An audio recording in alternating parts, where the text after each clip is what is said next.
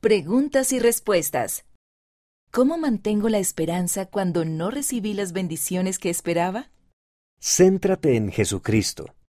Es importante tener esperanza, especialmente cuando esa esperanza se centra en Jesucristo.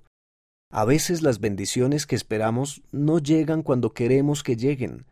Cuando tenemos esperanza en el Señor y no solo en las bendiciones que deseamos recibir de Él, recibimos aún más de lo que esperábamos. Nilton R., 19 años, Argentina. Saber que Él tiene un plan.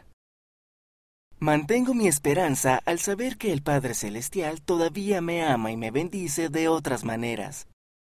Antes de que mi hermano falleciera, oré para que viviera, pero sabía que el Padre Celestial tenía un plan diferente para él y para mí. El Padre Celestial me bendijo con paz y sé que volveré a ver a mi hermano. Aaron P., 12 años, Utah, Estados Unidos. Ora pidiendo consuelo. Puedo mantener la esperanza al orar sinceramente pidiendo consuelo al Padre Celestial. También puedo leer discursos de conferencia o testimonios de otras personas que han vivido situaciones similares, para ver cómo lograron mantener la esperanza. Heinari S., 16 años, Tahití. Mantén una perspectiva eterna. A veces eso resulta triste y está bien.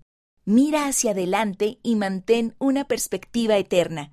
Eso ayuda a mantener una actitud positiva. Hubo una época en la que no logré entrar en el equipo de baloncesto de la escuela y fue difícil, pero a medida que avanzaba el año me di cuenta de que hubiera tenido más dificultades con el baloncesto que sin él. Mira más profundamente y fíjate en las pequeñas bendiciones que puedes recibir al hacerlo. Candice N., 16 años, Utah, Estados Unidos. Ten fe y confianza. Podemos mantener nuestra esperanza teniendo fe y poniendo nuestra confianza en Dios. Aunque no seamos bendecidos en este momento, podemos obtener esas bendiciones con el tiempo. Poerani S., 15 años, Tahití. Si aún no se ha recibido una bendición deseada de Dios, hagan con buen ánimo cuanta cosa esté a su alcance y entonces permanezcan tranquilos.